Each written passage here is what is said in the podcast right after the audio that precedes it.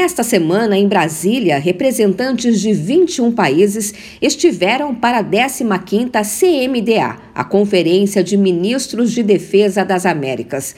As reuniões começaram na segunda-feira e terminaram nesta quinta com a assinatura da Declaração de Brasília. Esse documento afirma que os conflitos presentes em todo o mundo, como a invasão da Ucrânia e os atos de violência exercidos por grupos armados que aterrorizam a população no Haiti, não são os meios legítimos para resolver as disputas.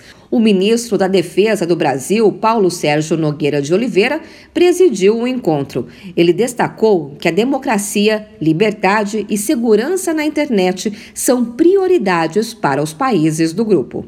O compromisso dos nossos países com a democracia e com a liberdade é outro importante aspecto que deve permanentemente nortear as conversações no âmbito da CMDA. Ressalto que foram definidas nesta conferência as atividades a serem conduzidas no próximo ciclo da CMDA. Assim, já temos as metas que orientarão os planejamentos daqui em diante. Do próximo ciclo que se inicia e ao Brasil, que sediará em 2023 um exercício de ciberdefesa entre os Estados-membros da CMDA. Com a assinatura, a Declaração de Brasília reforça a importância de adotar medidas contra as mudanças climáticas e para a preservação do meio ambiente.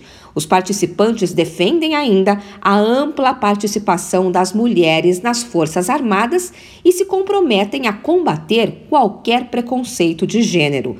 E a questão da soberania será um dos principais assuntos do próximo encontro, que será no ano que vem, na cidade de Buenos Aires, na Argentina.